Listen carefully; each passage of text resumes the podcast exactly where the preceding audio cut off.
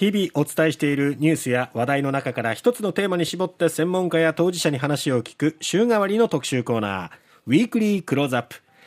2023年は WBC 世界陸上ラグビーワールドカップなど大型スポーツイベント目白押しのスポーツイヤーということで、はい、今週は今年のスポーツシーンについてこの方に聞いております。スポーツライターの生島淳さんです。生島さんおはようございます。はい、おはようございます。最終日となりましたが今日は陸上についてですね、はい、えー、先週のことですけどもね、えー、ニューイヤー駅伝と箱根駅伝行われまして、えー、えー、ニューイヤー駅伝はホンダが連覇ということになりまして、うん、箱根駅伝は駒澤大学が優勝してね、三冠ということで大変盛り上がりましたけれどもね、はい、えっと、ニューイヤー駅伝でちょっと注目されたのがですね、ええー、大迫傑。はい。はい。えー、彼が、あまあ、ナイキの所属なんですけれども、ええ、それでも GMO インターネットグループに、これ、広報さんから指定されたんですけど、三角という言葉を使ってくれる。ほえー、三角。はい、三角ということで GMO インターネットグループに加わって、ええ。ー、まあ、3区を走ってね、えー、区間2位でしたけれども、うん、あの雇用形態がだいぶ多様化してきましたね、これね。これは、今後のこういう実業団駅伝などに影響を与えてくるってことなんですかね、こういうやり方。基本的にあの雇用関係がないと出られないっていうのはニューイヤー駅伝なんですけれども、えー、えー、限りなくあの、まあ、言い方難しいですけども、えー、助っ人的な参加の仕方なんですよね。えー、えー、まあ、一定期間、まあ、何月から雇用関係があればみたいなルール作りっていうのはより必要になるかもしれませんけれども、うん、ひょっとしたらもうあの将来的にはあ例えばインターナショナル区間には、ええ。えー、もうキプチョゲとか出てくる可能性とかもあってもいいんじゃないのって僕は思いますけどその方が面白いんじゃないかなと思いますけども。世界のマラソンのトップランナーを各チーム用意したりみたいな。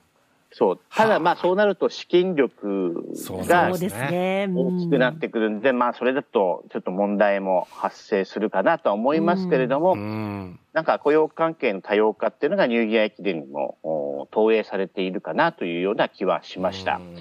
で、えー、多様化っていうのがこれからの、はい、まあ長距離界にはすごく重要な言葉じゃないかなと思っていて、ほうほうほう。まあ箱根駅伝っていうのは、まあ、国内では最大の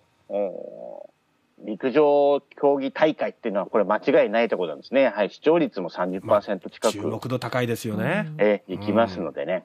で、えー、ただし、大学生が全て箱根を向いてるかっていうと、そういうわけでもなくなってきたなっていうのは、うん、えー、順天堂大学で2区を走った三浦龍司。はい。えー、彼は東京オリンピックの3000メーター障害で、えー、7位入賞して、はいえー、去年の9月に、まあ、世界最高峰の、まあ、グランプリシリーズなんですけども、ダイヤモンドリーグっていうのがあるんですけども、ええ、まあ、F1 みたく各地を転戦していって、最後ポイント高い人が、あまあ、決定戦を行うっていうリーグがあるんですけれども、ええ、ダイヤモンドリーグで4位入賞してたんですね。4位？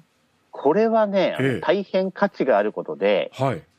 ちょっと日本のニュースでは見過ごされがちだったかなというふうに思うんですけれども。確かに。そうですね。まあ、世界陸上と、まあ、同等の価値があると思っていいんじゃないでしょうかね。それで4位っていうのはすごいことですね。えー、ただし、えー、三浦選手、まあ、3000メーター障害でも戦うって決めてると思うんですよ。ええ、そうなると、なかなか駅伝のカレンダーと、うん、うん、うまくマッチしないっていうところがあって、はあはあ、えー、多分彼は、あの、箱根用に仕上げていけばかなり強いとは思うんですけれども、えー、箱根駅伝の2区で、まあ、どうしても吉井中大、田沢えー、駒大、近藤幸太郎、青学の3人の争いの方に注目が集まってしまいましたけれども、うん、えそれほど目立たなかったのは、やはり、えー、彼はもうトラック中心で世界に挑んでいくんだなっていうのは、これ、浮かび上がってきたんですね。箱根が目標ではないんですよね。えー、そうなんです。どうしてもね、箱根駅伝面白いし、注目浴びがちなんですけれども、うん、えー、三浦の照準は、オリンピックと、そして2025年の世界陸上は東京で行われますんで、はい。えー、まあ、そちらにもうシフトしているなと。つまり3000メーター障害で戦うには箱根駅伝の練習の、まあ、箱根駅伝の練習って30キロ走とかあるんですよ。はあ。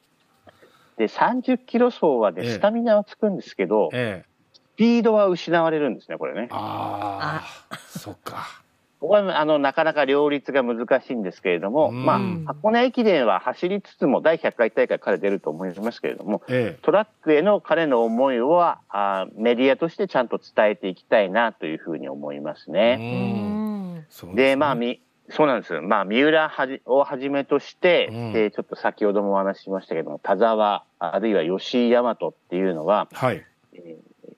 まあ、おそらくニューイヤー駅伝走っても区間上位あるいは区間賞取れる人材だと思うんですよ、現時点で。有望ですね、そうなんです。世界と戦える人材っていうことはこれも間違いがないんですけれども、え。まあ、世界陸上の参加標準記録っていうのは上がっていて、世界のレベルも上がってるんですけれども、彼らがマラソンだではなくね、トラック種目で、セリセリクやオリンピックの決勝に進めるようになれば、日本の陸上界も大きく変わってくるんじゃないかなというふうに思いまして、まあ、あと、大八木監督が駒大の監督を優待するのは、はい。多分、まあ、田沢に特化して指導していくんですよね。そういうことですか。そうなんです。あの、駒大の総監督、そして田沢はトヨタ自動車に進むんですけれども、ええー、駒沢大学を拠点として練習をしますっていうふうに言っていましたので、田沢と一緒に世界を目指す。あと、駒沢大学、今回箱で走りませんでしたけども、1年生に佐藤啓太っていう有望な選手がいるんで、はい。えー、大八木監督曰く、他の大学の出身者でも、